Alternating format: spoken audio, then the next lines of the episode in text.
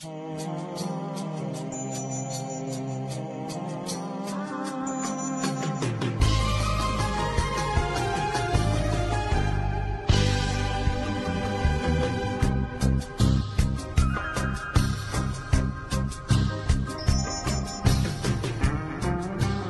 lucha va mucho más allá de México. Y quede claro que es para el mundo.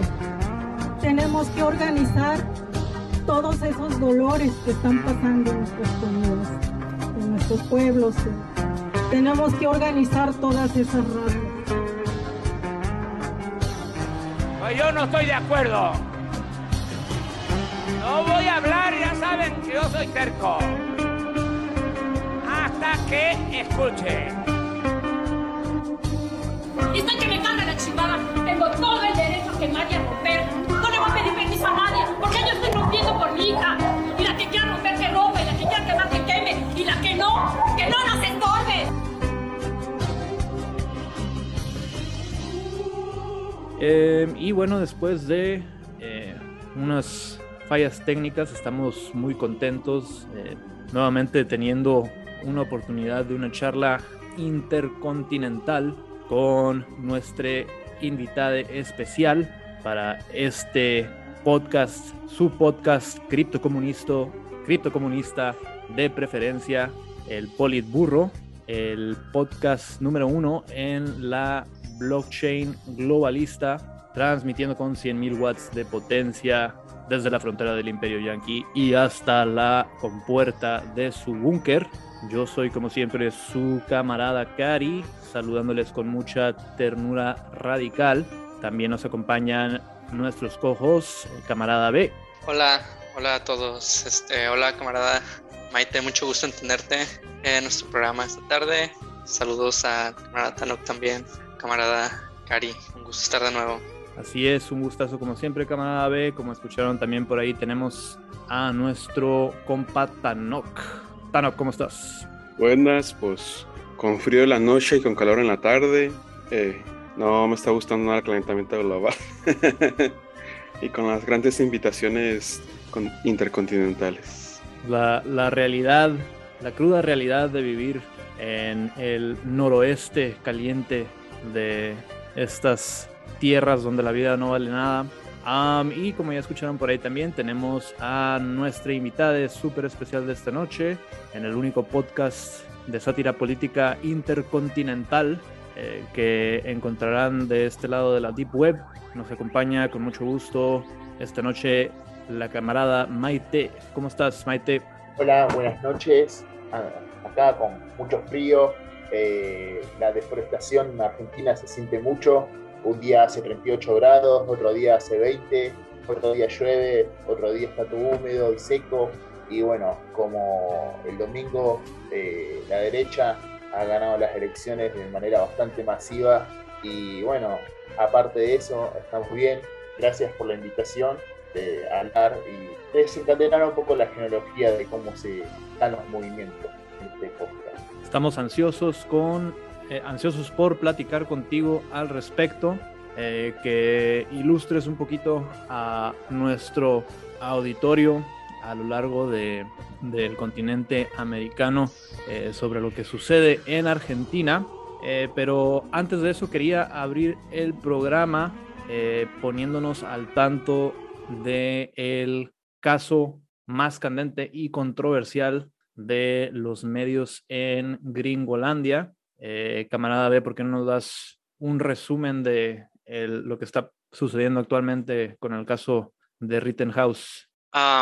Pues eh, esta semana, bueno, de hecho el día de hoy ya este, está, está, ha entrado en, como entró, entró como en su última fase, ¿no? Lo que es el juicio contra Kyle Rittenhouse, que es em, este vigilante, es menor de edad, ¿no? ¿no? No recuerdo si todavía es menor de edad o si ya tiene más de 18 años, porque esto fue el año pasado. Ya tiene los 18 cumplidos a la fecha. Ok, pues cuando era menor de edad, eh, durante las protestas del año pasado en, en Kenosha, Wisconsin, bueno, las protestas fueron en, en, varias ciudades de Estados Unidos, ¿no? Pero en este caso... Fueron las protestas que se desataron eh, a causa del incidente de George Floyd, ¿no? Así es, así es. Eh, y bueno, en, la, en, una protesta que hubo en Kenosha, Wisconsin, este, es una ciudad que está a la orilla del lago Michigan, como, unas, como una hora, hora y media al norte de Chicago.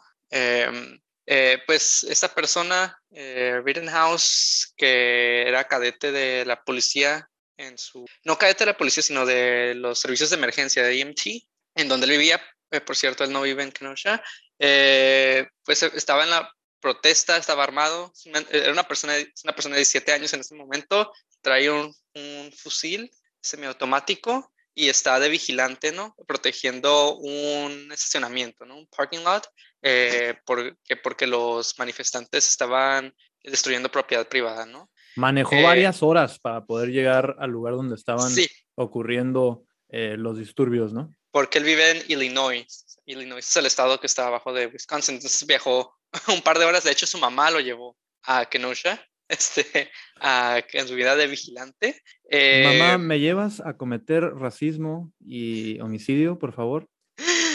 Y pues en este caso hubo un, una- un altercado.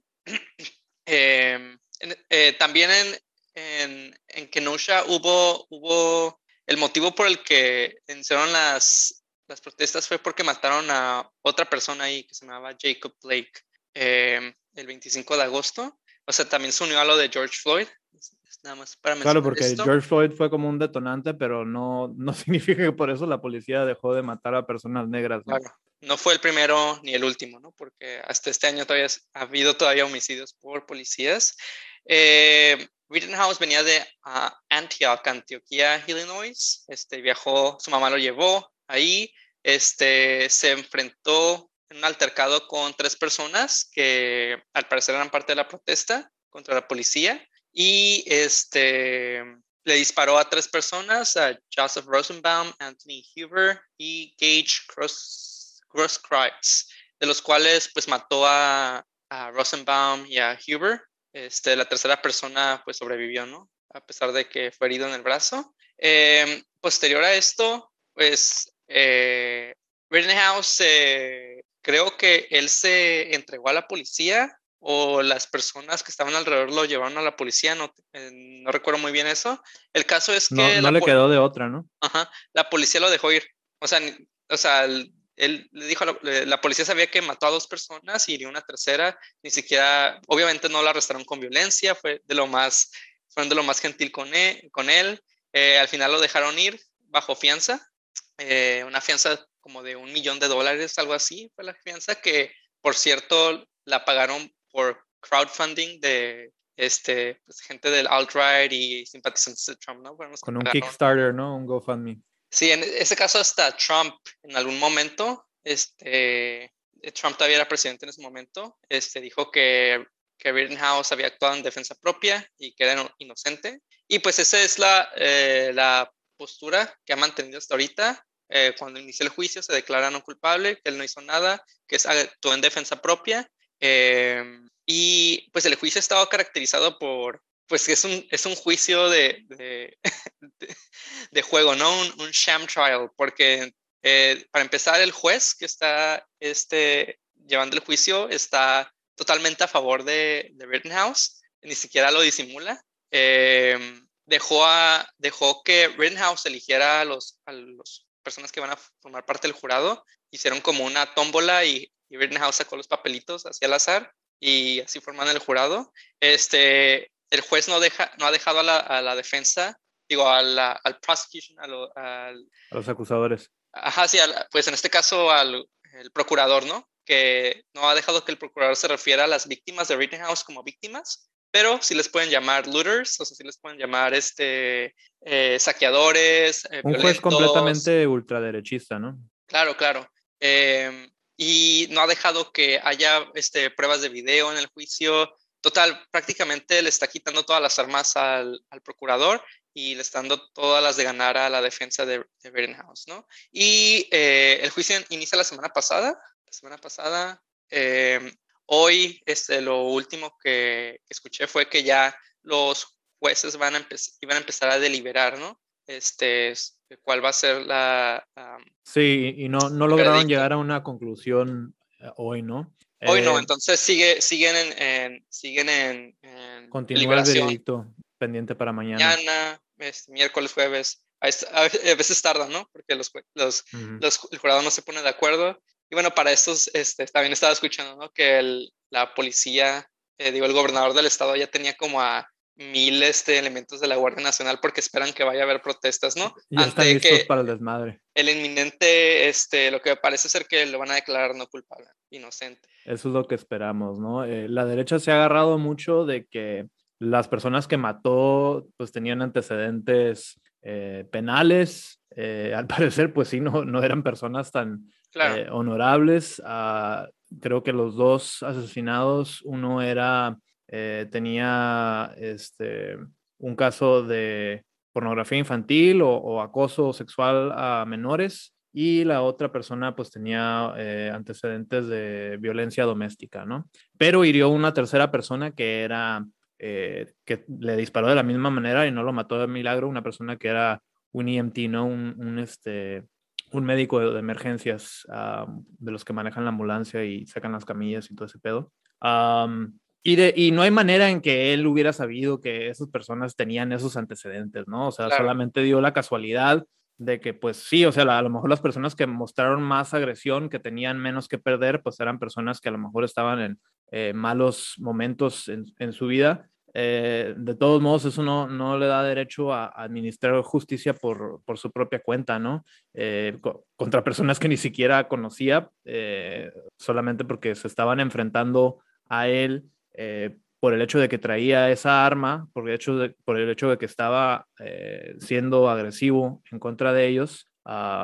pero, y pues bueno, de, eso, eso es lo que ha dicho la, la derecha para justificar y, y pintarlo como, como un héroe, ¿no? Yo le quería... no, solo la, no solo la derecha, sino también durante la semana pasada, muchos medios de Estados Unidos que se supone que son liberales estaban tratando de pintar a, a Rittenhouse como, como una persona buena, ¿no? Este, circularon ahí imágenes este, este, encabezados de- del, Time, del New York Times, de ABC, de NBC, de CNN, donde decían, ah, sí, Rittenhouse mató a esta, este, Rittenhouse, este, ¿qué? Limpiaba grafitis en su ciudad, este, Rittenhouse este, era voluntario en X cosa, ¿no? Como tratando de dar esta imagen positiva de, de una persona que mató a dos personas. un, un buen Boy Scout.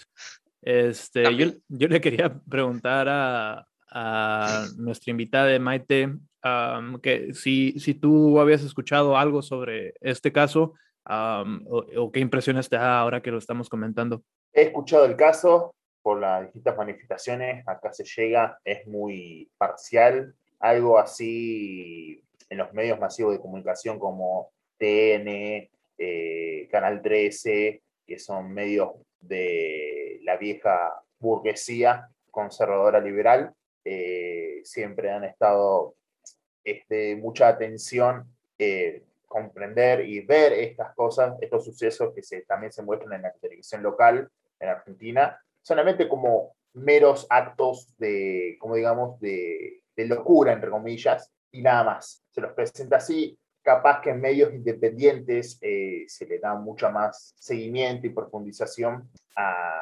estas personas que cometen estos actos racistas, de los míticos vigilantes que custodian eh, columnas eh, fascistas, eh, pero más allá de eso no, no hay nada. Solamente, solamente cuando se ocurre un acto así o un hecho donde hay un asesinato en masa o hay un ataque racista, pero nada más de eso no, no, no ocurre ni en ninguna clase de medio. Y mi opinión es que no solo se ve acá, en América del Norte, también acá hay una seguidilla de ataques de odio a distintos grupos, principalmente a grupos indígenas, eh, grupos mapuches eh, eh, y guaraníes son los que reciben más ataques, ocultados totalmente del ojo público y no en marchas muy explícitas como suceden allá en el norte, eh, pero sí con las mismas ideas y las mismas maneras de actuar, con amedrentamiento desde armas blancas hasta con fusiles y, y, bueno, el saqueo constante a estos grupos y a estas tierras que hay desde hace 500 años. Claro, uh, un, un, poco también eh, creo que va de la mano lo que comentas con, con, lo que decía el camarada Ben, ¿no? Los, los medios liberales también preocupados por mostrar esta eh, ambivalencia para ser justos, para dar las dos versiones de la historia, ¿no? Eh, y creo que no, no es de esperarse menos, sabiendo que, entendiendo que el liberalismo no es sino la mano izquierda del fascismo, Ay, pues sí, sí me, sí me gustaría antes de cerrar el tema como que entrar a, especulaciones, ¿no? ¿Qué podemos esperar? Eh, es obviamente un caso muy, muy intenso. Eh, se esperaba que hubiera conclusiones y veredicto el día de hoy, no lo hubo. El, el jurado sigue deliberando.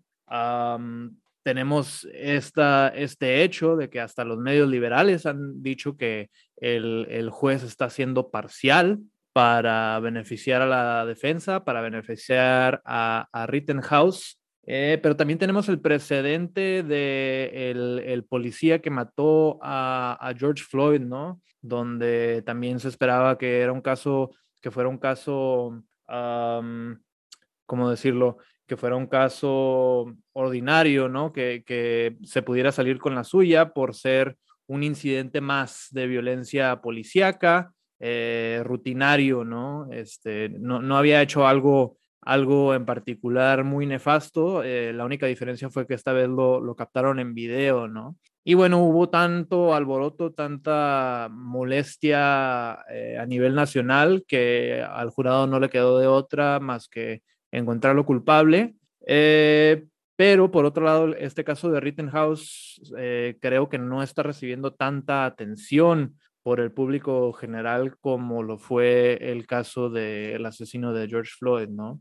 Entonces, abro el foro aquí, camaradas, ¿qué, qué especulaciones quieren hacer eh, respecto al veredicto? Pues como tú dices, la liberalismo es la mano izquierda del fascismo y esto pues para algunos eh, podcast escuchas, para algunos podcast escuchas podría ser algo un poco fuerte de decir, pero es que el liberalismo es por sí mismo contradictorio, ¿no? Porque es capitalismo que necesariamente requiere que alguien esté arriba, alguien esté abajo, necesariamente requiere una extracción de la plusvalía para funcionar. Por otro lado, liberación social. Pero si vemos el ejemplo del proyecto liberal en Estados Unidos, realmente a dónde está llegando? Más representación, más representación diversa mediática y todo, pero al final la gentrificación y la, violencia y la violencia policíaca en los barrios sigue y luego, ¿qué pasa? Más inclusión en, la, más inclusión en, la, en el ejército y que hay una persona trans disparando bombas en Siria,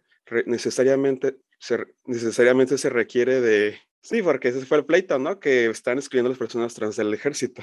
Imperialismo interseccional, ¿no? Imperialismo interseccional. Entonces, entonces, al final de cuentas, lo que nos demuestra el proyecto estadounidense liberal el, ala liberal, es que necesariamente de una, tiene que haber una, una subordinación, una necropolítica. La, la opresión es inherente al capitalismo, ¿no?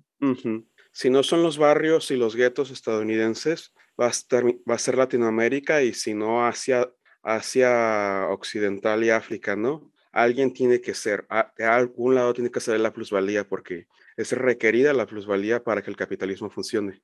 La otra cosa que revela un poco todo este tema del juicio es la forma en la que eh, algo tan fundamental como el derecho humano sea puesto en debate. ¿Realmente estas personas merecían ser asesinadas por alguien, por un, quien sea, ni siquiera un chico de 17 años blanco, quien sea, en la calle y así nomás, juez y ejecutor? Pues es muy tentador decir que sí por, por nuestro condicionamiento carcelario, ¿no? Pero por el otro lado, al ponernos dentro de esta mentalidad de, juez, juez y ejecutor, eh, al final de cuentas estamos terminando poniendo nuestros juicios de valor por encima de la vida ajena. Estamos poniendo nuestros egos por encima del derecho humano, que es en condición de ser humano, es universal, es intrínseco, se supone. No es debatible, no es discusión, no es ambivalente ni relativo. Sin embargo, aquí están las alas liberales de Estados Unidos eh, propagandeando que, que se lo merecían, que no se lo merecían, cuando ese no es el punto. El punto es que el chico claramente no, sabe, no va a saber si una persona hizo esto o aquello cuando más mirarla.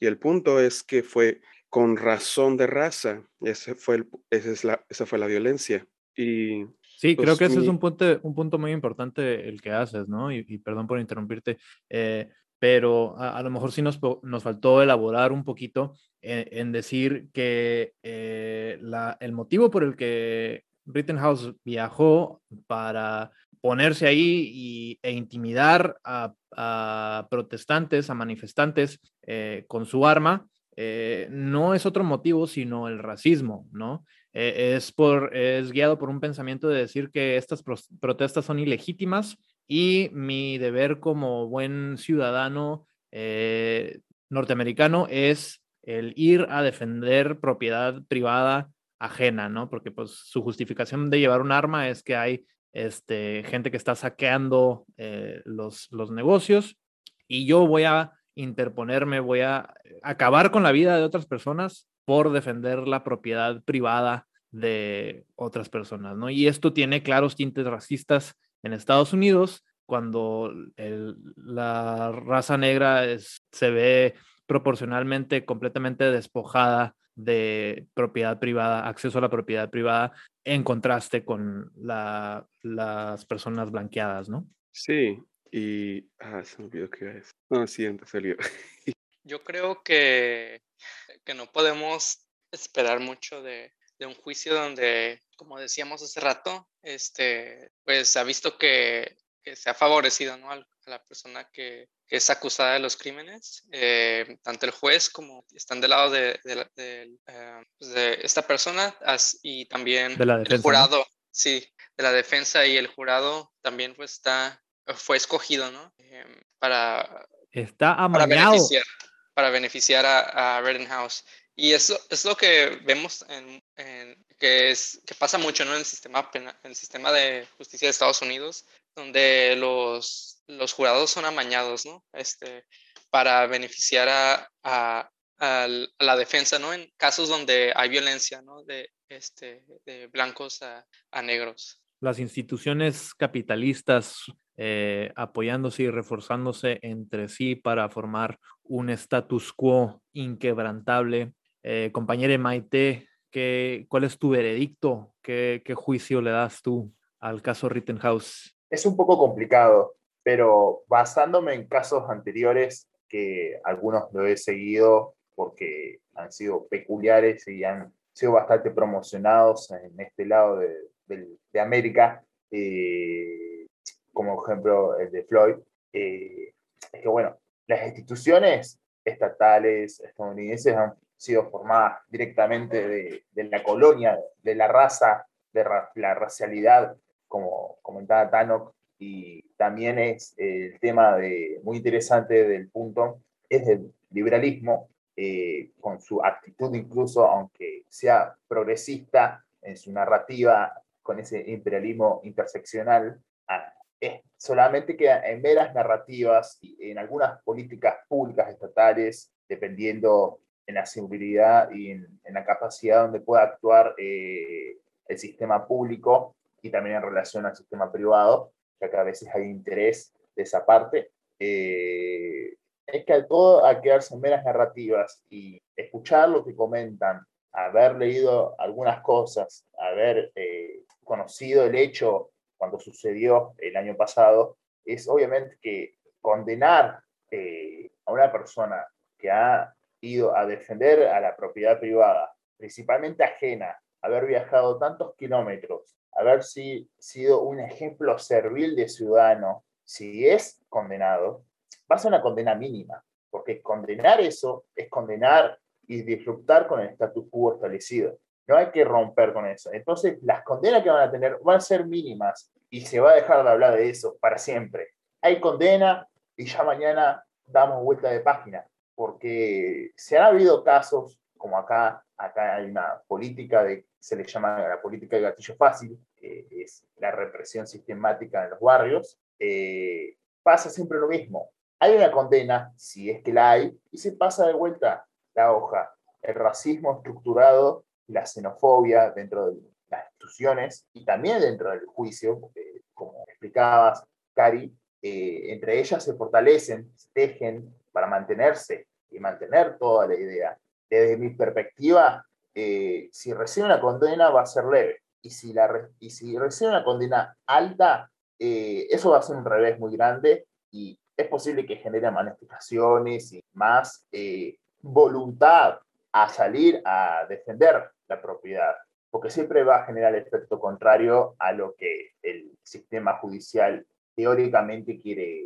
eh, promulgar. Y creo que aquí dice, dice Maite un punto muy importante, un ciudadano servil. Esto realmente lo he hablado más con mis compas que están en historiografía y todo, pero algún punto interesante entre raza y ciudadanía es justamente qué es ser un ciudadano dentro de un Estado-nación. En el caso de Estados Unidos, ser ciudadano es ser blanco. Existe dentro de la teoría racial estadounidense, afroestadounidense, que existe esta contradicción de ser afroestadounidense, que por un lado se supone que eres ciudadano estadounidense, por el otro eres negro. Pero eso se, eso se me hace un punto muy, importante. El chico era, fue un ciudadano servil, fue un blanco servil. Y en esto mismo entra la vida y la derecha, ¿no? La derecha siempre habla de proteger a las infancias y la vida y antiaborto y todo, pero cuando se trata de la vida, de la, realmente la vida de la gente y los derechos humanos, se vuelve relativo y, a, discusión, ¿no? Entonces realmente hay que tomar en cuenta que la derecha y por extensión el liberalismo, el centro izquierda, no se trata de vida, se trata de control, explotación y subordinación. La, la, la raza y todo lo demás como sexualidad, género, discapacidad y, salud mental, todos estos aspectos del cuerpo eh, son, están incrustados en las redes mercantiles del capitalismo y en la, extracción de la plusvalía. Este, en este tema de la raza, ¿verdad?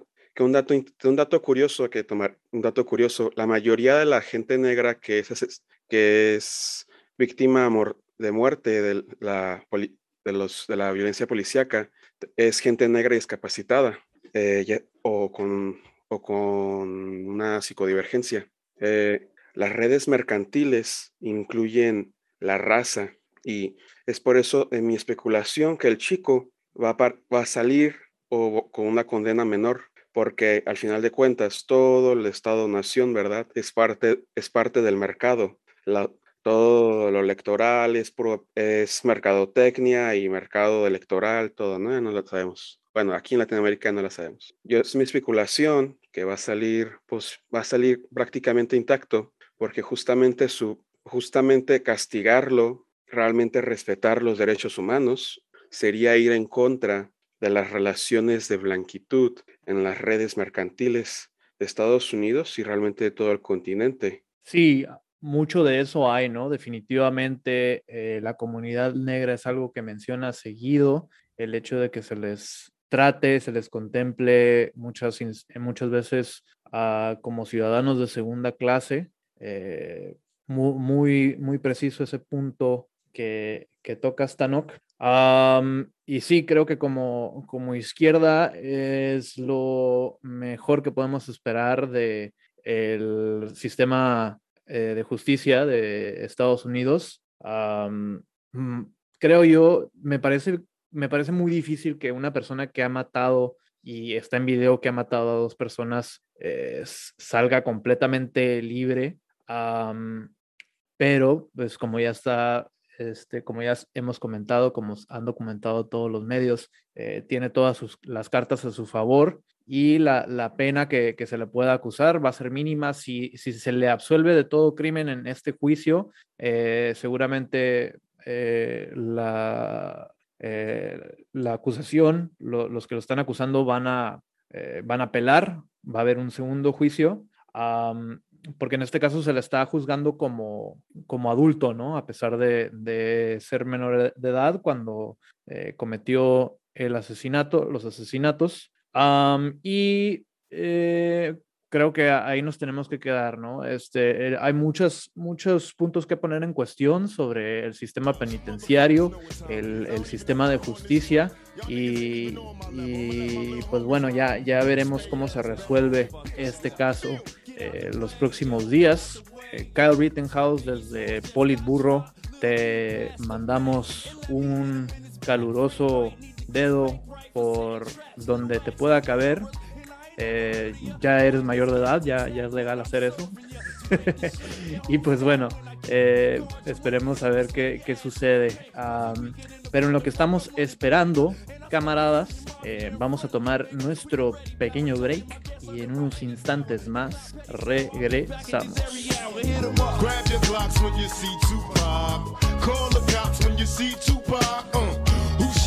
shot your punks didn't finish. Now you're about to the wrath of a menace. Nigga, we steel. This ain't no freestyle battle. All you niggas getting killed with your mouths open. Trying to come up off of me, you in the clouds open. Smoking dope, it's like a Sherman. Niggas think they learn to fly, but they burn, motherfucker. You deserve to die. Talking about you getting money, but it's funny to me. All you niggas living bummy while you fucking with me. I'm a self-made millionaire. Thug living out of prison, pistols in the air. Biggie, remember when I used to let you sleep on the couch and beg a bitch to let you sleep in the house? Now it's all about copy my style. Five shots couldn't drop me. I took it and smiled. Now I'm about to set the record straight. With my AK, I'm still the thug that you love to hate. Motherfucker, I I'm from NEW, Jers, with plenty murders occurs. No points of comments, we bring it. Y bueno, camaradas, estamos de vuelta. Eh, nos trasladamos rápidamente de Norteamérica, Gringolandia. Um, ¿qué, otro, ¿Qué otro nombre le pondrías, camarada B? Del Imperio Yankee. Nos vamos, nos largamos del Imperio Yankee con los hijos de perra de los imperialistas yanquis, hijos de nuestro camarada Ortega de Nicaragua. Este, nos pasamos a la América del Sur y quería empezar esta noche eh, observando un poquito el panorama, el panorama en Chile.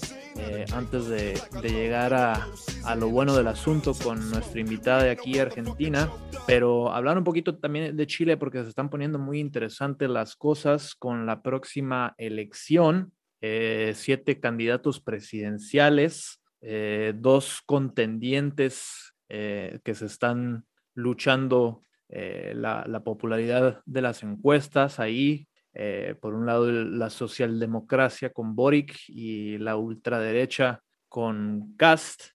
Y este, bueno, aparte del el panorama electoral, también eh, hizo noticia eh, una, una situación mediática con la, perdón, alcaldesa de Santiago. Santiago Irací Castro, que nos acompaña para hablar de muchísimos temas. Alcaldesa, buenos días, gracias por estar con nosotros. Muy buenos días, gracias por la invitación. Tenemos que tomarnos un café, Sagravio, porque yo sé que usted está enojada conmigo, está enojada No, mire, no es necesario tomar cafés, eh, pero sí yo creo que es importante, José Antonio, por tu nombre, decirte que el movimiento de mujeres y feministas ha tenido una lucha importante contra la violencia de género, que las mujeres estamos ocupando cada vez más espacios de poder, espacios de decisión y que en merecemos respeto. Y yo no soy tu hija, no soy tu mami, soy Irací, me puedes llamar por mi nombre, Sí, o alcaldesa supuesto. de Santiago, que es el cargo que tengo por elección popular. Ahora, no hubo, no hubo un ataque personal, estábamos haciendo una... Ahora, evidentemente, si usted se sintió ofendida, yo como soy No una es que yo me sentí, yo creo que las mujeres, Las mujeres, estamos en los bueno, espacios de decisión y no somos hijas, no somos mami. No, ok, Ahí- ok. Bueno, esta alcaldesa Irací Hasler del Partido Comunista de Chile, camarada, eh, nuestros saludos a la querida alcaldesa. Eh, estas declaraciones después de que eh, este comentarista José Antonio Neme en televisión hiciera comentarios sobre un tuit y, le llamara a Irací eh, de una forma un poquito infantilizada, ¿no? Y le dijera, Irací, hija mía, mami, por favor, reacciona, cosas de este tipo, ¿no?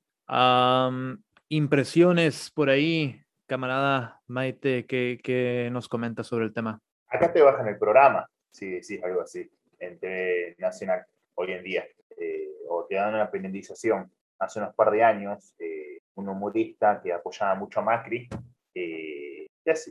dijo algo sexista, bastante fuerte, Ah, una seguidilla, siempre decía cosas sexistas en una radio a nivel nacional, eh, muy popular, creo que era la 25.8, no me acuerdo muy bien, eh, la radio Mitre. Mitre es un liberal conserva del siglo XIX, eh, uno de los primeros que asentó el Estado argentino para dar ese contexto, así que habla mucho de la radio. y bueno, algo así acá no lo ves a nivel nacional, y a nivel provincial no mucho, porque no se trata de hablar mucho de esos temas, eh, aunque eh, en debates públicos, eh, en Chile, tengo entendido, hay mucho sexismo, muchos insultos, no como acá, a nivel público, sacando a nuestro, que luego voy a comentar, Javier, Javier Milei, candidato del Partido Libertario, que insulta a mujeres, las ataca, al igual que Esper y Centurión, que son candidatos de derecha, de ultraderecha.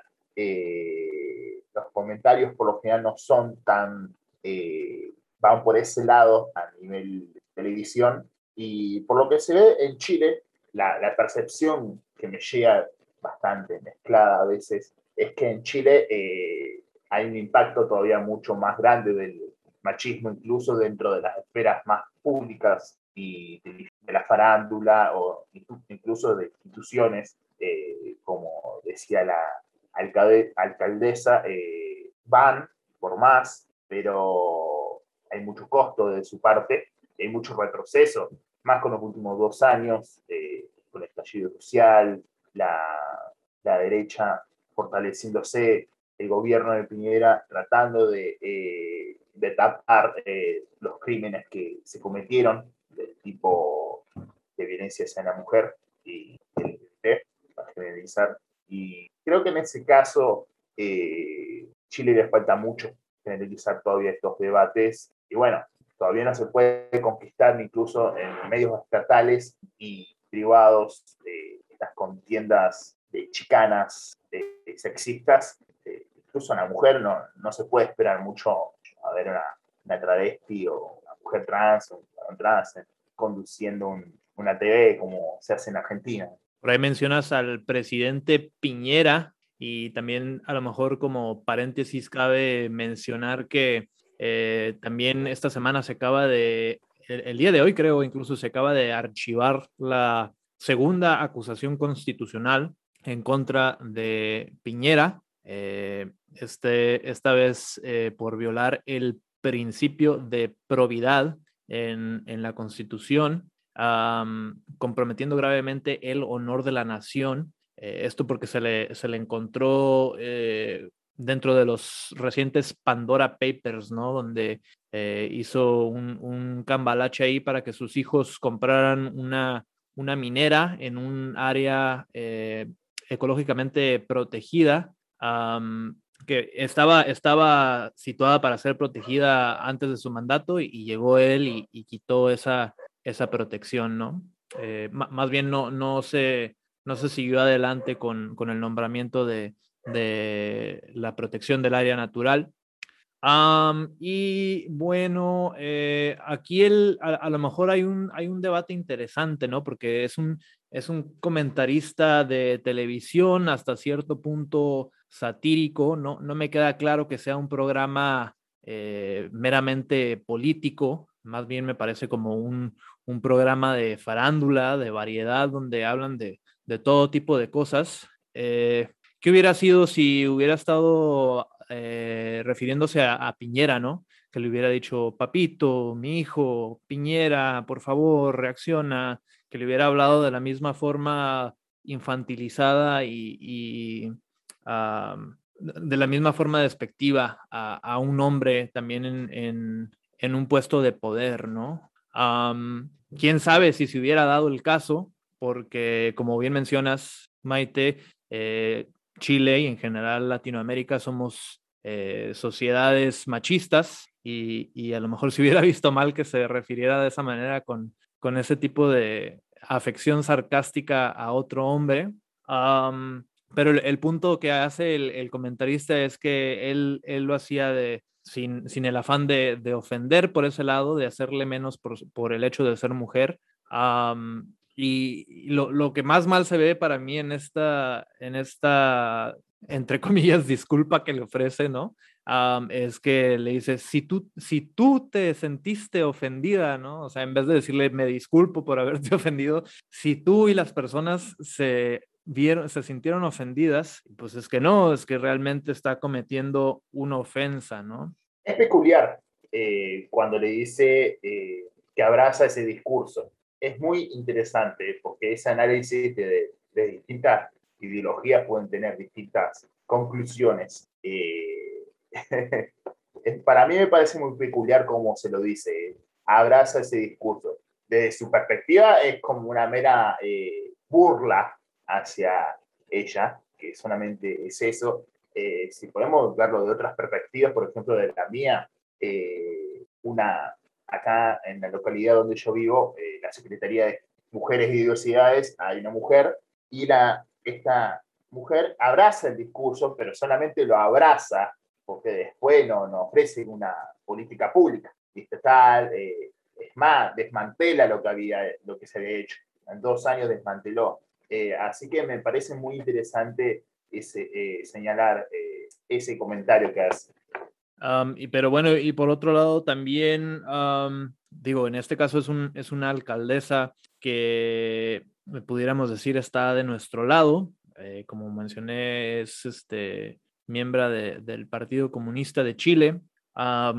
que si hubiera sido una alcaldesa eh, del, Partido Cristiano de, Cast. Eh, creo que en este podcast se nos haría muy fácil este, tirarle a, su persona, em, pero creo que, estaríamos bien enfocados en, cuestiones de política pública y de, de ideología, ¿no? Eh, no, por supuesto que no, no por su, condición de, mujer, ¿no?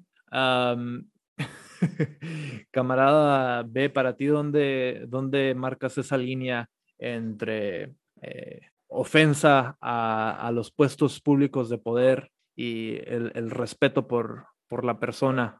Pues pienso que eh, debería, pues no debería de, haber tanto respeto, ¿no? Por, por estas figuras de autoridad, ¿no? Que al final del día no, muchas veces no representan a, a lo que la población quiere, ¿no? Pero en eso me refiero a, pues al puesto, ¿no? Ya la persona en este caso es totalmente diferente y las personas fuera de, su trabajo deben de tener este cierto respeto, ¿no? A su persona, cierta seguridad, ¿no? Eh, cuando están en sus hogares, con su familia, ¿no? Es algo completamente diferente. Yo admiro la, eh, ¿cómo llamarle? Convicción o la, valentía que ha tenido aquí ir así por acudir al programa y, decirle sus verdades y, lo que le parece que estuvo mal eh, a, este comentarista, a este host de ese programa. Lo puedo admirar de su persona, em, pero al mismo tiempo, o sea, no, no me queda claro si ella acudió al programa expresamente para atender esa situación, que creo que no, no es el caso, o si fue al programa por otro otro asunto y, pues aprovechó la oportunidad para comentar sobre el tema, eh, que creo que creo que ese es el caso, pero no estoy completamente seguro y me parece más respetable de esa manera, porque se hizo valer, ¿no? E, ella impuso su presencia eh, como una lideresa eh, comunista, creo que supo hacer respetar su posición de autoridad electa. Pero sí, al mismo tiempo estoy de acuerdo, eh, como proletarios no, no le debemos respeto a ninguna figura autoritaria mientras sigamos viviendo en esta pesadilla de necropolítica capitalista. Ah, y pues bueno, solamente creo que así podemos eh, concluir nuestro comentario del panorama político chileno y este, cruzar la cordillera de los Andes para platicar sobre las recientes elecciones argentinas. Eh, camarada Maite, ¿por qué no nos das un, breve resumen del el panorama político en tu país para nuestros escuchas mexicanos y, de otros lados del continente? Eh, el panorama político argentino cambió mucho desde el domingo. eh, ya había transformado bastante con las PASO para entrar a las generales. Eh, la PASO es como un filtro para poder entrar, eliminar todo partido chico que quiera y también resolver internas que no se hayan resuelto. Eh, bueno, después de eso, en la semana hubo renuncias masivas del gobierno a tanto nivel nacional, provincial, eh, municipal, del gobierno oficialista, y se ha ido transformando, la, la inflación ha ido, acaparando más el poder adquisitivo de los trabajadores en nivel de precarización, informales, todo. Hoy la canasta básica, si no alquilás, es de, para familia tipo, vamos a hablar familia tipo, cis hetero, normada, eh, anda entre unos 70 mil a unos 80 mil pesos. Eh, ahora, eh, cada vez más, con alquiler son 100 mil pesos, el sueldo básico de 26 mil pesos, o sea, necesitas 100 mil para vivir, pero eh, ganás 26 mil, 40 mil, 30 mil. eh, los números eh, no dan mucho, así que se sobrevive. eh, hay un 5% de indigencia, un 40% de pobreza. Las cosas van mal a nivel económico eh, y en el panorama político del régimen oficial es bastante cruzado, muchas internas. El Frente de Todos, eh, peronista, es un movimiento heterogéneo desde la, desde la extrema derecha hasta el liberalismo progresista. El liberalismo progresista es el gobierno nacional. En los gobiernos provinciales puede ver desde progre hasta liberal conserva, derecha, extrema derecha, mezclas extrañas, pero siempre de derecha en su mayoría, eh, principalmente la periferia. Eh, después tenés los, eh, la principal oposición, que eh, eh, todos juntos, es antes fue Cambiemos, que antes fue el PRO, que es Macri, Larreta, Vidal a nivel nacional, las primeras, las principales exponencias, las principales caras. Hay una lista muy larga que son gente que ha gobernado a favor del FMI, que ha gobernado a favor de la clásica burguesía terrateniente, eh, que ha destruido sistemáticamente eh, todo, todo sistema burgués que no es parte de ellos, principalmente el pequeño, eh, que ha favorecido a nivel internacional, a nivel nacional, a nivel municipal, empresas, la flexibilización, todo, etcétera, etcétera. Eh, esa gente ganó la- las elecciones con un 41%, es un buen número, fue muy peleada, eh, tuvo un 38%, eh, 38,5% frente de todos, que es el peronismo. Eh, hay una interna eh, muy grande entre Macri y Larreta. Larreta es jefe de, de gabinete de la ciudad de Buenos Aires, que sería capital federal.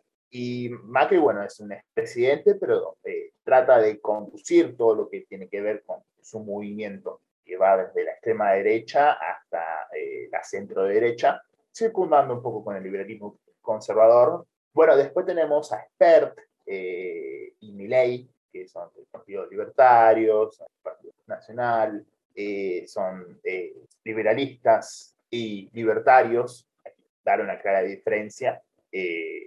Estos muchachos reivindican las viejas políticas del menemismo, Menem, el turco, como le decían, presidente dos veces en los 90 por el Partido Justicialista, peronismo, fue el que llevó a cabo democráticamente toda eh, la política neoliberal heredada de, de, la, de, la, última dictadura de Argentina, del 76 y el 86, y continuó con todas estas, como el Tratado de Washington, el 1 a 1, etcétera, etcétera.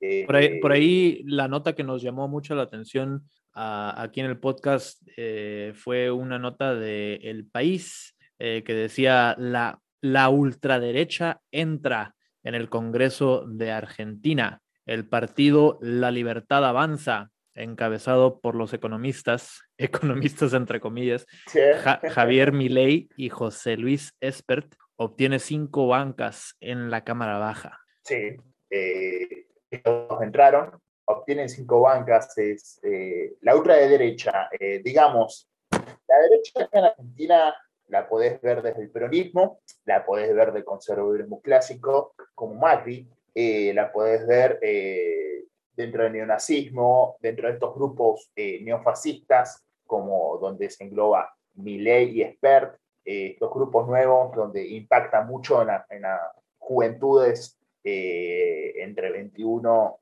a 16 años.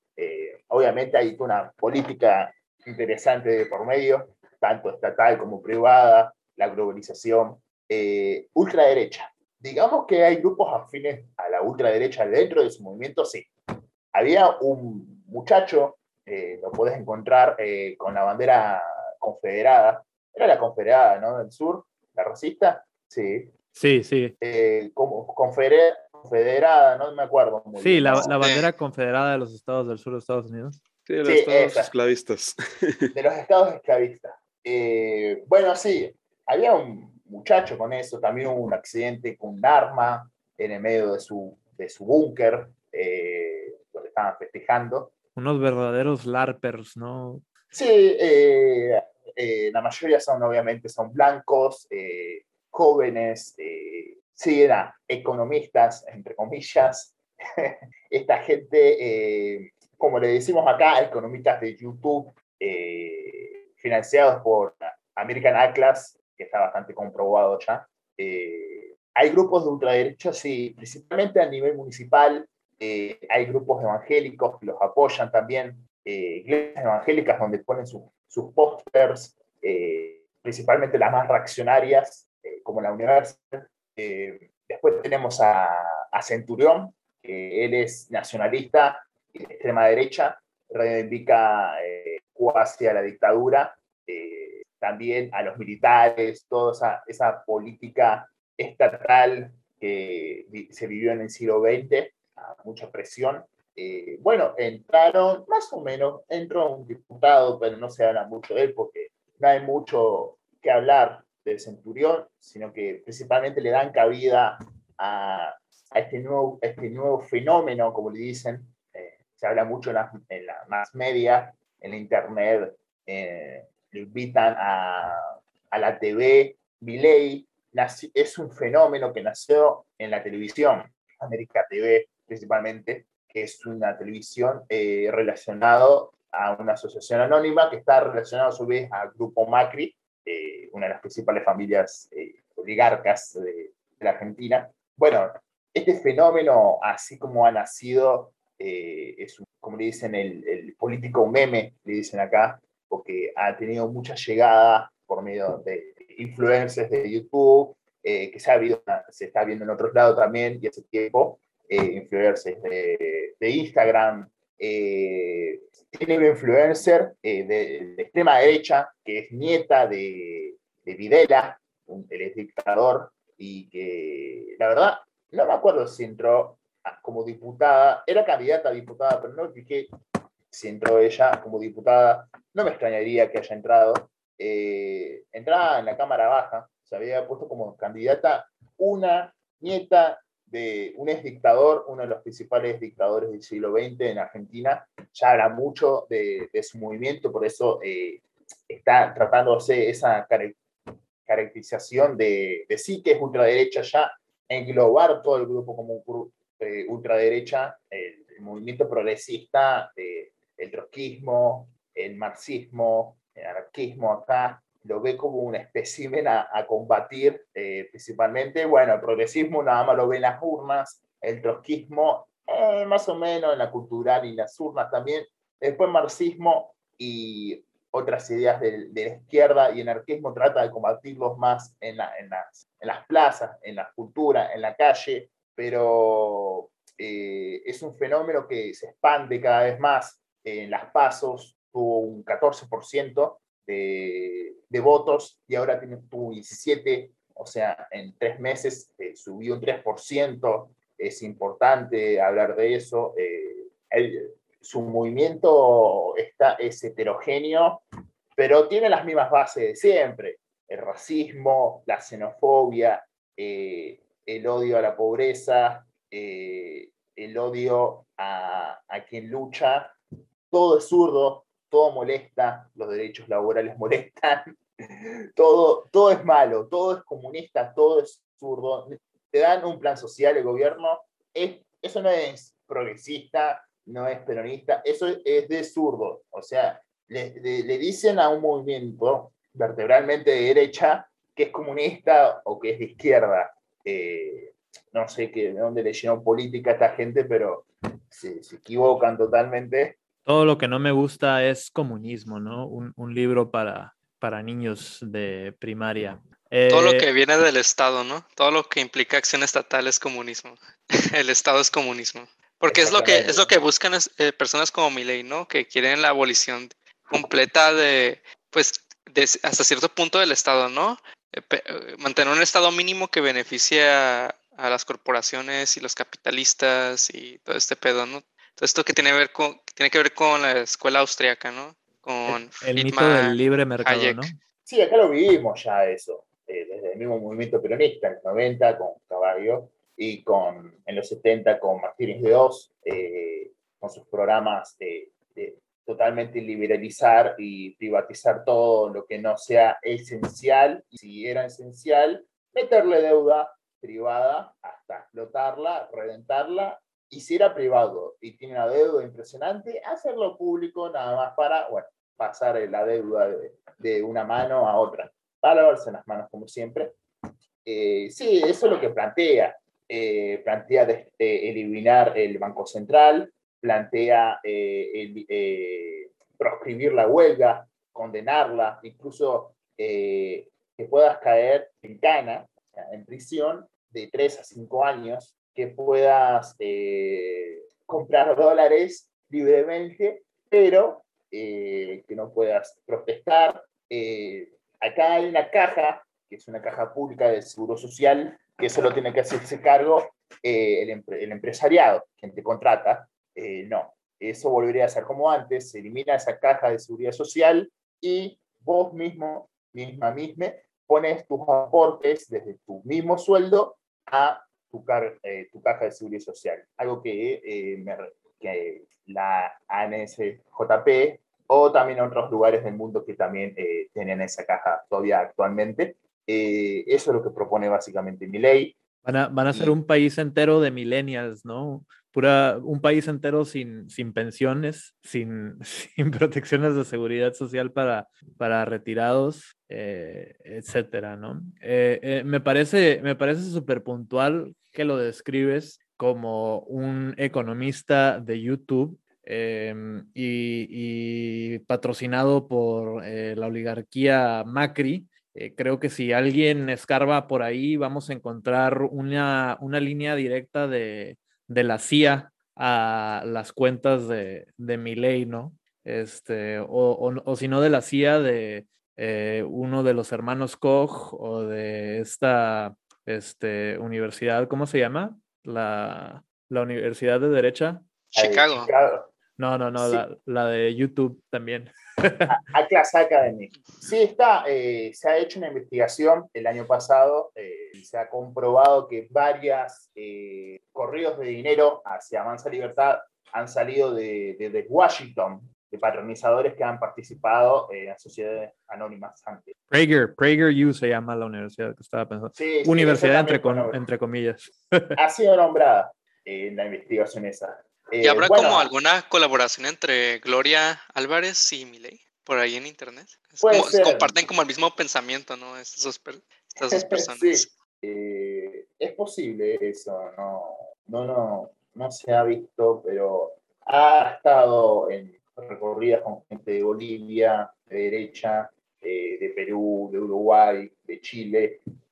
Una colaboración. Ben Shapiro, Gloria Álvarez, Milei. Disculpa por interrumpirte, nada, se me ocurrió eso. No, no, no, no. Ah, eh, ah, creo que he hablado con, por medio de Twitter eh, con Ben Shapiro. No ¿Qué- me qué- acuerdo, pero ¿Qué te dijo Ben Vivo? No, no recuerdo eso, pero ha pasado hace un tiempo, antes que Milei fuera eh, a pensarse como candidato a, a una elección. ¿no? Antes el muchacho este hablaba de la casta política, todo lo que tiene que ver con el régimen político, y al final eh, terminó siendo candidato y entrando como legislador de la ciudad. Y también promociona a que se eh, incluyan, que se metan, y hay gente bastante extraña alrededor de él que, que bueno, si nos ponemos a investigar, solamente que o son neonazis, o fueron neonazis, o andan en alguna cosa turbia, ya que hay movimientos chicos neonazis que se relacionan con, eh, que se relacionaron con el gobierno de Macri a nivel municipal, como Pampillón en Mar del Plata, que es un neonazi, con su grupo neonazi, ah, con el intendente de Mar del Plata en ese momento, que era del PRO, que era de Macri. Eh, no me puedo acordar cómo se llama el intendente, pero se sentarán juntos a, hablar y obviamente eh, esta gente eh, a hablar solamente no se juntan y la derecha en Argentina está fragmentada como en todo el mundo, incluso dentro de el movimiento libertario de Avanza Libertad, de SPER, eh, tiene sus propias internas, pero también está el otro lado, eh, la otra cara de la moneda, que es Macri, eh, la Reta y Vidal, en donde se enmarañan entre ellos para poder seguir coexistiendo dentro de la política argentina, dentro de las elecciones. Acá hay una, una nota muy interesante, que estaría bueno nombrarla, que es del diario la, la, el paraíso de ámbito cultural. El paraíso libertario es un inquietante infierno esclavista. Habla un periodista que es afín al macrismo. Bueno, primero habla de que... Un, agente federal de los Estados Unidos, ¿no? Seguramente, que habla de la diferencia de liberalismo y de libertarismo, pero también eh, empieza a criticar eh, cómo esta ideología, este movimiento es tan mixto, y que acapa tanto a la juventud que ni siquiera el peronismo, ni siquiera el trotskismo, ni la izquierda, ni, el macrismo clásico pueden meterse, porque lo único que hace es avanzar y avanzar sobre eh, las juventudes, eh, bueno, principalmente blancas, que bueno, acá en Argentina es un buen número, somos 56, 57% de, de población blanca en Argentina, es bastante. Eh, muchos, descendientes de la, este, la diáspora alemana eh, después de los 50. Eh, no pregunten por qué, hashtag no investigues. sí, eso, principalmente Misiones y Corrientes y norte de Buenos Aires hay mucha diáspora alemana, así que no, esas cosas no. Mejor no me investigues porque te vas a encontrar acá. Italianos también, ¿no? Porque... Italianas también Perón era simpatizante de Mussolini, ¿no? Sí, italianas también. Eh, hay muchas italianas acá, muchos barrios fundados por italianos después de los 40. no preguntes tampoco por qué. Eh, bueno, como ahora la noticia es que eh, hasta cuándo se durará esta tortura de escuchar en gran cantidad de canales de noticias ideas libertarias, cosa que no ocurre en casi ningún otro lugar del planeta. Eh, no se sabe si es un error, no se sabe si es una, es, eh, ¿cómo se llama? No me sale la palabra, si es intencional, pero masivamente están bombardeando sistemáticamente sobre las ideas libertarias, aunque también ocultan un poco, como antes nombraste a los hijos de Piñera, que quisieron comprar una mina de Pandora Papers, acá también eh, han salido muchos nombres y apellidos de Pandora Papers, de futbolistas, empresarios, exmandatarios, hasta a nivel presidencial, eh, participando en Pandora Papers. Ahora mismo está el juicio a Macri por Panama Papers y está por espionaje a distintos eh, grupos y también a familias de, del submarino que se hundió hace unos años, el ARA, que murieron 44 eh, personas 44 militares, que incluso eh, a causa engloba a Macri como alguien que escucha eh, a los familiares, a, a, sus más allegados, hasta desde que supuestamente la, se dice, porque no hay algo verídico, no, no se escucha un audio ni nada, de que estaba hasta su pareja. Eh, el gobierno de Macri, bueno, está caracterizado de mucha represión y mucha civilización laboral, y esa es la, como continuamos en la otra cara del gobierno oficial, eh, se caracteriza nada más en sus mismos planteos, una cara bonita de parte de Vidal, una mujer empoderada, como se, como se llama, vengo a ocupar un puesto, vengo a, a, terminar con un proceso, vengo a, a cambiar eh, estos giros de la moneda, de, de, la máquina de hacer dinero, de la mafia, del peronismo, siempre nombrando el peronismo, pero de distintas maneras, apoyado con uno de sus principales periodistas, que es eh, La Nata, eh, que, bueno, si no lo financia eh, Estados Unidos o algún gobierno externo, entonces no sé, qué, cómo, no, no sé dónde saca tanta plata, aunque el grupo Macri, grupo Clarín, grupo Nación, que son distintos grupos de, de, medios, de corporaciones, tecnologías, etcétera, pueden financiarlo tranquilamente sin necesidad de Estados Unidos de por medio ya lo hacen a gusto para mí.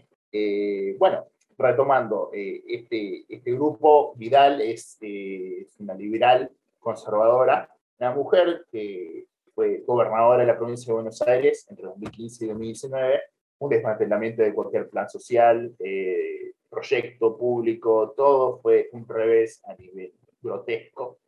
el gatillo fácil, la represión de los barrios fue muy extrema, eh, entre su discurso principal es atacar a Cristina Kirchner como su contraparte. Una, por ser mujeres, es muy principal eso, nombrarlo. Y dos, por representar dos caras diferentes de la burguesía y, de, y del movimiento, de los movimientos populares que puedan apoyarle. Eh, obviamente, eso lo que, lo que quiere demostrar Vidal es siempre diferenciarse de todo lo que pueda hacer el kirchnerismo peronista. Después está la reta. El peor enemigo de una mujer peronista es una mujer conservadora, ¿no? sí, acá sí, es así. Oh, por eso, no hay nadie, para un peronista no hay nadie mejor que otro peronista, como diría el general Perón. Hubieras, ¿qué, qué diferente hubiera sido la historia si en vez de declarar una tercera vía eh, que fue el peronismo, hubiera mejor hecho comunismo con características argentinas, ¿no? Mm. ¿Qué, hubiera sido en ese entonces? Eso podría ser para otro, otro podcast. sí, sí, sí, eso, eso ya pudiéramos profundizar después. Eh, en las elecciones también participó un, un movimiento de izquierda, ¿no? Sí, sí, este, de izquierda. Eh, que también leí que obtuvo más votos que Libertad Avanza, pero menos escaños. Sí, exactamente. Por los cambios que hay. Eh, Libertad Avanza eh, es la primera vez que entra, entró con todo. Eh, es como que si se le hubiera facilitado todo desde ambos grupos, o sea, tanto del peronismo como de, Cambiemos, o, todos juntos, la verdad tiene tantos nombres ya hoy. De esos grupos, principalmente, haberle acelerado la más media le dio tantos votos como difusión gratuita el frente de izquierda, bueno, si hablamos del frente de izquierda, que iba a hablar luego del peronismo, eh, nos aceleramos un poco. Principalmente su caracterización es trotskista. Ahí está el PTS, Partido de Trabajadores Socialistas, el PO, Partido Obrero, y que son los dos principales grupos. Y después está el, MST, que bueno, en esta no, no pinchó mucho, pero la verdad es que en las pasos perdieron la mayoría de sus candidaturas. Eh, principalmente su postura es trotskista, pero el PTS es más socialdemócrata que, nunca, principalmente en las últimas elecciones. El PO también viene de una raíz eh, trotskista, marxista, leninista, aunque el marxismo-leninismo ya se acabó hace mucho dentro del PO, y el trotskismo principalmente. Yo le digo que son grupos de activismo social altamente especializados dentro de la división laboral del sistema capitalista, son gente altamente cualificada para eh, hablarte de cualquier tema, de ecología hasta sindicalismo, pero el impacto que tienen no es muy grande. O sea, si es grande, eh, se contaba con los dedos de las manos, han tenido sus reveses. Los principales exponentes son eh, del caño, eh, bueno, si buscas del caño te van a aparecer tantos memes como como historias, como reveses, como insultos, como anécdotas graciosas. Eh, Romina del Pla, Romina del Pla es una sindicalista docente muy, muy importante dentro del movimiento no peronista. Y bueno, después tenés otros nombres como Juan Romero, la del Cani, que es de la izquierda socialista, que ahora están hermanados con el, Frente de Izquierda, eh, y otros nombres más que no tienen militancia dentro de la izquierda de hace muchos años, pero no se plantea a nivel combativo, sino solamente para satisfacer las necesidades inmediatas y materiales que provoca constantemente el, el avanzar del capitalismo neoliberal y de sus necropolíticas. Eh, ha entrado diputado nacional, eh, un muchacho indígena de Jujuy, eh, que salió bien de abajo, un, era dirigente sindical de basureros, que digamos que ese es como su, su, grupo inclusivo, un grupo lleno, que digamos que bueno, a nivel de lucha a él en 2019 le han negado entrar a una intendencia por un fraude que se ha comprobado, le han hecho fraude electoral al muchacho ese. bueno, es una lástima, hubiera sido un, un buen eh, e interesante punto para que entre en la capital de, de, Jujuy. Y después, a nivel local, donde yo vivo, La Matanza, eh, hace 40 años gobierna el peronismo. Qué bonito nombre del lugar, La Matanza. La Matanza. la, eh, y bueno, se llama La Matanza no se sabe con certeza, pero siempre se dice, pues bueno, los, los grupos indígenas que habían acá y, los mataron a todos, así de, de simple. Eh, y en el norte tenemos a Capitanich, que es un fuerte en el bloque, en el norte peronista, del lado argentino. Eh, en Chaco, él es gobernador de Chaco. Eh, Capitanich es, tiene tantos delitos, tantas violaciones de derechos humanos que podríamos compararlos un poco con algunos dictadores ya desde órdenes de represión sistemática a barrios indígenas, a asesinatos a hijos de caciques, a hijos de dirigentes eh, sindicales, a hijos de, de ¿cómo se llama? Eh, de jefes de, de, los Wichi, de los Com, que son distintos grupos indígenas, eh, sistemáticamente en los últimos 12 años eh, es un feudo, son feudos. Norte de Argentina son feudos gobernados por peronistas hace mucho tiempo, mucho, mucho tiempo. Incluso algunos están desde que antes que yo naciera, aún tienen mi, misma edad. Eh, y eso representa, eh, ahí prolifera los partidos de derecha, los partidos cristianos, los partidos liberales conservadores, todo el rejunte clásico en donde obviamente acá en Buenos Aires con Urbano, bonaerense, zona este, La Matanza, donde yo vivo, puedes ir tranquilamente, eh, puedes ir tranquilamente con las uñas pintadas, que no te van a golpear, agarrarte de las manos con tu pareja si sos varón eh, o si sos mujer, aunque hayan habido algunos eh, casos, allá eso es impensable. En el norte argentino es totalmente impensable algo así y no es la derecha de Macri la que gobierna, es la derecha peronista, la, la derecha clásica que está hace, desde que terminó la última dictadura, eh, por ejemplo, como Capitanich, porque si podemos atenderlo toda la noche si pudiéramos. sí, no, no, en este podcast amamos la, la democracia burguesa que le da voz a tantas eh, importantes facciones de, de ultraderecha que, eh, promueven esos valores eh, en contra de los derechos humanos por preservar las tradiciones y el status quo, ¿no? Que de hecho, lo primero que quiero comentar que eh, algo que podríamos considerar es que, al igual como se ha desarrollado un peronismo muy diverso, por cierto, pero al final de cuentas capitalista en Argentina, es la forma en que se está gestando ahorita en México un, obradorismo, igual de izquierda, de derecha, de centro, ya igual de diverso que el peronismo, ah, pero pudo haberse desarrollado un cardenalismo, de hecho, pero por una razón u otra no se terminó de cristalizar. Y ahora lo que podríamos llegar a tener sería un, obra, un obradorismo. Pero sí, es, es cierto lo que menciona Tanok sobre el obradorismo. Y lo vemos más reciente, ¿no? Con eh, que se integró al partido Morena un exgobernador del PAN, este, diputado del PAN, ex senador, un político de, del PAN, ¿no? Que busca la de políticos del PRI, del PAN, ¿no? Que se han de repente convertido al morenismo. Así es. Y pues aquí en, en, en la baja lo podemos ver también, ¿no? Este, con Marina del Pilar y su esposo, ¿no? Que también eran simpatizantes y miembros del PAN.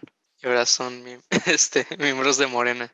Creo que el peronismo tiene un eh, homólogo eh, muy claro con el PRI, ¿no? En México, que se supone que es un, un partido de interés social que al final termina convirtiéndose en una este, burocracia que sirve para respaldar únicamente eh, los, las estructuras de poder que la misma burocracia ha instaurado, eh, lo que da pie a los sindicatos charros, a las elecciones amañadas, etcétera, etcétera, ¿no? Todos los vicios del PRI parecen ser compartidos también por el peronismo. Y justamente es curioso pensar que en el caso de México, el PRI, Partido Revolucionario Institucional, formalmente Partido Nacional Revolucionario, la forma en la que el PRI es una tercera vía y el cardenalismo es una tercera vía de la tercera vía, y el obradorismo es una tercera vía de la tercera vía de la tercera vía. Todo por, todo por seguir dentro del libre mercado, ¿no? Todo mal. Todo por evitar que Estados Unidos nos invada. En pocas palabras, que es curioso también pensar que Cárdenas, de hecho, sí era comunista. Lo, al fin, ya cuando dejó de ser presidente, lo, ya lo están queriendo perseguir. Mm, y creo que, de hecho, el partido este, peronista persiguió a los marxistas y comunistas durante, mientras estuvo en el poder. Que de hecho es una tendencia de la tercera vía, ¿no? En general. Eh, perseguir a los marxistas y comunistas y darse de besos y abrazos con los fascistas y capitalistas. Abrazos y no balazos, camaradas. Abrazos y no balazos. Eh, ¿Por qué no vamos haciendo nuestros plugs, camaradas? Eh, ¿Alguien tiene algo por ahí que anunciar? Lo mismo. A ver, repítenos la, la, información para los escuchas primerizos, camarada Tanok. La fanzine de Juarisma de Pignopal Collective, su Instagram, supongo mi Instagram. Ahorita estoy desarrollando otro proyecto aparte donde estoy queriendo articular la cultura multisexual, VIPAN, todo eso. Ah, porque pues sí tenemos subcultura, pero pues nos la han desarticulado y borrado con los años. Y si se ocupa, si se urge, pues ahí apenas está empezando. No tengo todavía link ni nada, pero las otras lo mismo. Excelente, gracias por compartir, compa Tano. Yo te quería comentar que mm, justamente, bueno, nomás te iba a poner pie de nota que de lo italiano, lo bueno que salió del factor italiano de Argentina es toda la subcultura y organización traba, ¿no? De allá. Y por extensión de Chile y Perú y Bolivia, que me decías también existen ahí. La otra cosa que también te quería comentar es que es curioso pensar cómo en Argentina la población blanca es de hecho incluso superior a la población blanca estadounidense y sin embargo sigue sin ser el 100%. Hay gente marrón, gente indígena, gente afroargentina incluso y sin embargo ah, tienes que excavar y estar muy ambientado en las relativamente ambientado en las políticas sudamericanas para siquiera saber que existe gente que no es blanca en Argentina la, forma en que es tan borrado sistemáticamente que ah, no quieren que sepas que, existe gente que no es blanca en Argentina. Y creo que esto conecta con uno, una vez que me comentaste que eh, Argentina como imperio periférico, entendiendo que Argentina, como otros países de Latinoamérica, son países de periferia y semiperiferia. Hay una cuestión muy, muy interesante en eso, es que las lecturas siempre se ven por desde, eh, desde lo central. Eh, vos ves lo central acá en Argentina, vas a ver alta población blanca. También es porque las ciudades capitalistas han sido construidas de esa manera. Eh, están relacionadas a la colonia, como la ciudad de Buenos Aires, o la ciudad de Córdoba, o la ciudad de, de Rosario. hay distintas ciudades que todo sigue ese tratamiento racial, colonial de toda esa casta y se sigue promulgando, y también por las inmigraciones, las políticas inmigratorias del Estado argentino hacia la población blanca es muy grande desde que desde Mitre, Sarmiento, eh, Roca, eh, después con las promulgaciones nuevas como la ley de San Peña de hacer que los inmigrantes se registraran rápidamente con el DNI para votar. Eh, después con los gobiernos radicales, eh, también con la década infame, donde hay, hubieron cinco presidentes y todos fueron por fraude, sobre, ese era el neo, neoconservadurismo del momento, eh, bueno, la dictadura del Go, eh, o sea, la dictadura del Go golpeó un gobierno fraudulento, eh, José Castillo, que era hermano de Rafael Castillo, eh, donde yo vivo, su casa está a tres cuadras de, de la mía, el terrateniente, es una, ahora hoy en día es un centro cultural. Bueno, luchas indígenas muchas, invisibilizadas, demasiado eh, criminalizadas. Eh, vos dijiste que incluso dentro de la misma Sudamérica, sí, eh, dentro de la misma Sudamérica se cree que la, eh, la población blanca es como si fuera la única de Argentina. es impresionante la mirada externa que hay, ese, los proyectos políticos, como triunfaron. Obviamente las líneas dos clásicas de la, liberalismo, eh, del liberalismo conservador que traemos del siglo XIX, del fascismo que traemos desde su nacimiento y del industrialismo también, muy cuasi fascista entre, liberal, entre liberalismo conservador y, fascista. Eh, yo le diría más fascista porque es más criollo, pero bueno, eh, todas estas caracterizaciones han creado todas estas políticas de exclusión, de mantener todo fuera en las villas, a la gente marrona, eh, eh, políticas eh, discriminatorias, de, incluso hasta no dejarte hablar tu, tu idioma nativo. Todos esos, todos esos proyectos que han y siguen imperando están muy presentes. Y bueno, si vos en la televisión, por ejemplo, ves solamente gente blanca, incluso las mujeres trans son blancas, las trabas son blancas, o sea, para vos toda la gente va a ser blanca en Argentina. Eh, eso te lo voy a negar. Eh, hay, por ejemplo, Rafael Castillo, donde yo vivo, no.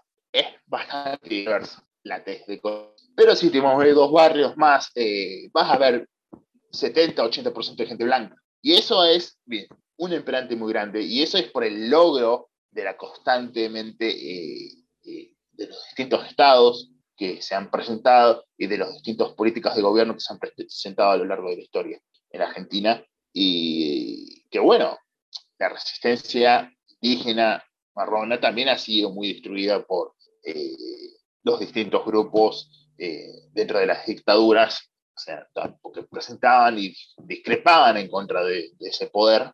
Y eso sí, va, eh, para mí va a seguir imperando, porque aunque, digamos, si vos te fijas los jefes de gabinete, digo, los integrantes del Ministerio de Gobierno oficialista, antes había una variedad eh, muy interesante de más de color. Habría, habían dos personas marronas, hoy no, hoy son todas personas blancas. Eh, dentro de los movimientos y dirigencias sociales también las hay, eh, hay mucha gente marrona, pero dentro de las clases altas, dentro de las dirigencias, las altas dirigencias son la mayoría blancas. Eso se repite jerárquicamente en todos los grupos, en todas las organizaciones, desde, la, desde trotskismo, marxismo, eh, anarquismo, el peronismo, obviamente ya la derecha, bueno, simplemente lo hace. Eh, si dejan cooperación marrona, eh, siempre va, va, a estar lo máximo, es un cargo medio, al igual que la mayoría de las mujeres que entren dentro de las políticas públicas estatales. Las propagandas son de gente blanca, mujeres. O sea, acá en Argentina es, es obvio como vos preguntaste, declaraste, es que para el resto de Sudamérica, Argentina es blanca en su totalidad, tan blanca como la franja en el medio de la, de la bandera. Tan blanca como la, entre comillas, única democracia en el, en el Medio Oriente, ¿no? Este, no por, no por hacer, no por difamar tu, tu país, Maite, pero este, podemos ver algunos, este, algunos paralelos ahí eh, con la herencia del colonialismo, eh, tanto en Sudamérica como en el Medio Oriente, eh, como en todas partes del mundo, ¿no? Sigue vigente este racismo sistemático. Que de hecho es, es, muy a tener en cuenta en todo esto de la lucha, lucha en contra de la supremacía blanca, que se aprende del contexto histórico argentino de todas las migraciones europeas que incluso la persona blanca más fregada sigue estando en una posición más alta que una persona racializada promedio, colonizada. Claro, tomando en cuenta que eh, hubo migraciones de, dudosa procedencia de Italia y Alemania, ¿verdad? Que tenemos muy, muy en cuenta eso también. Promovidas sí, por el Departamento de Estado de Estados Unidos.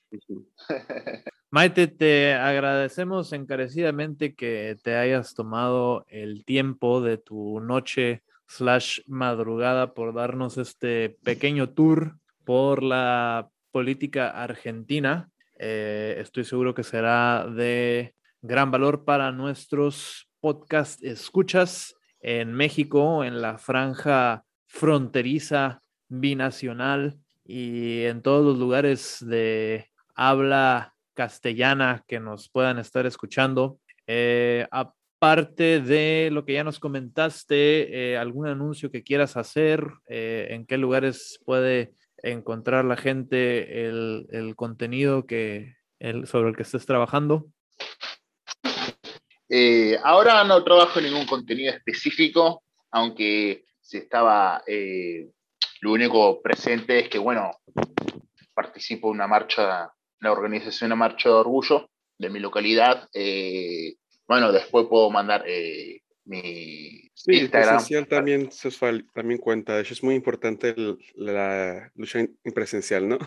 Sí, es presencial, la marcha del orgullo acá ya eh, en casi todos lados ha sido presencial. Eh, bueno, acá en mi zona impera eh, las personas trans, travestis, travestis indígenas, mestizas, marronas, la lesbiandad es principalmente marrona, las tortas, como, como se dicen acá, las tortas villeras, bueno, todos esos distintos grupalidades que, que participan dentro de la organización a marcha. Eh, bueno, después eh, en la descripción eh, donde dejen, dejo mi Instagram. Eh, lo que sí también, ahora se estaba con varias personas, estamos editando un, un, una antología de distintas reflexiones sobre lo que ha sido, cómo ha impactado la pandemia dentro de los distintos grupos, tanto grupos lésbicos, grupo trans, grupo traba, eh, no distintos grupos, cómo ha impactado, ahora que estamos acá en Argentina en la métrica post pandemia, eh, sí. que aún se mantiene. Bueno, yo ya me di las dos dosis, gracias al, al, peronismo.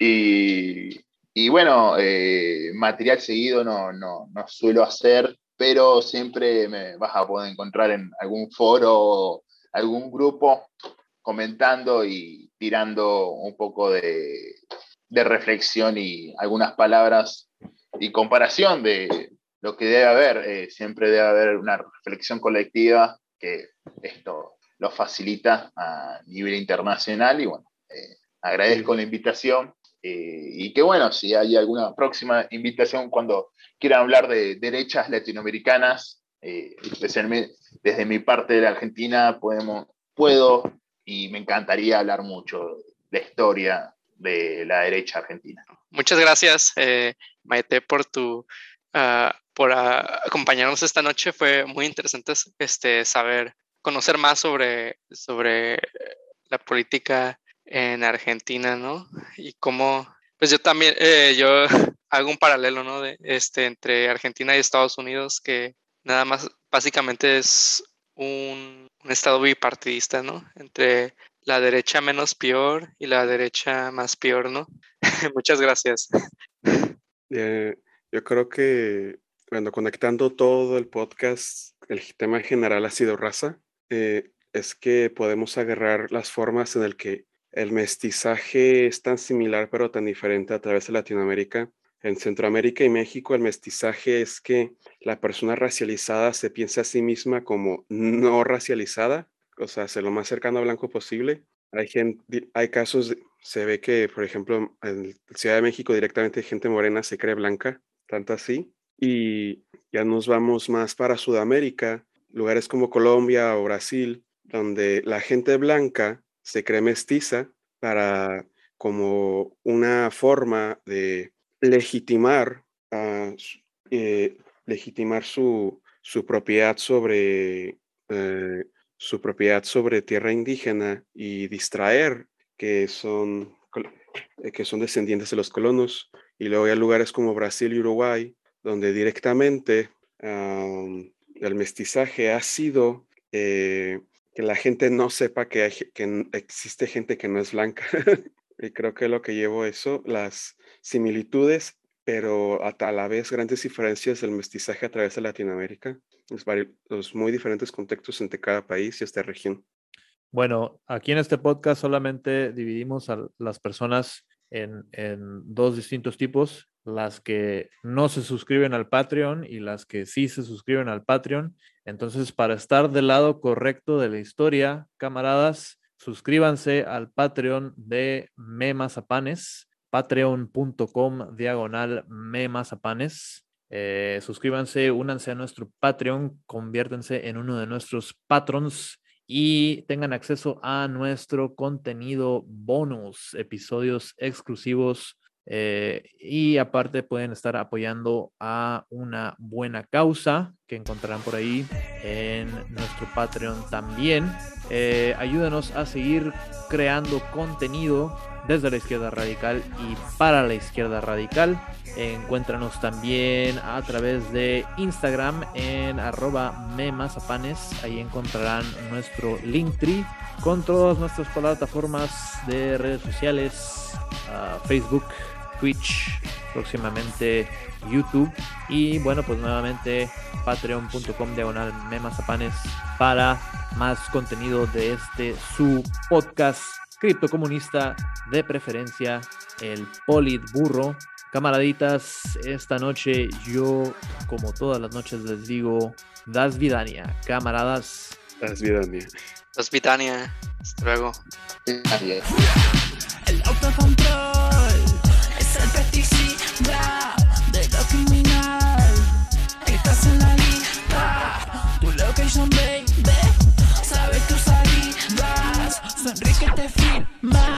que nadie te siga. Las trabas migrantes van haciendo fila, buscando la ruta que las asesina. Que nadie salga, que nadie grite, que nadie venda para vivir vida, que no mira el hambre que se reparte, ahora más tarde y todos los días. Del otro lado de las orillas, la tele cuenta como es la movida, el vecino decidiendo que va la mejor, que vaya y mantenga por. Mendoza, La Plata o Constitución, más tecnología hacia el mundo mejor, más GPS, más miedo y control, patrulla tu vida para tu confort. Que sigo operando por las autopistas, el más mataguacho te tiene la mira, mide tus costillas, te ponen cuclillas, como en la ficción, en tu cara gatilla, que caiga la lluvia sobre la casa, que esté más lejos, que se derrame esta peste, glifosato desde el techo, solamente encima de todas las villas, te saluda el mundo, de choque profundo. Lacrimógena batalla, piedrazos a los cascos. Primero me da pena, después me da asco. Te llenamos la plaza, bajamos en Pasco. Limón y agua en contra de este fiasco. Oh, qué placer ver a la fuerza superior.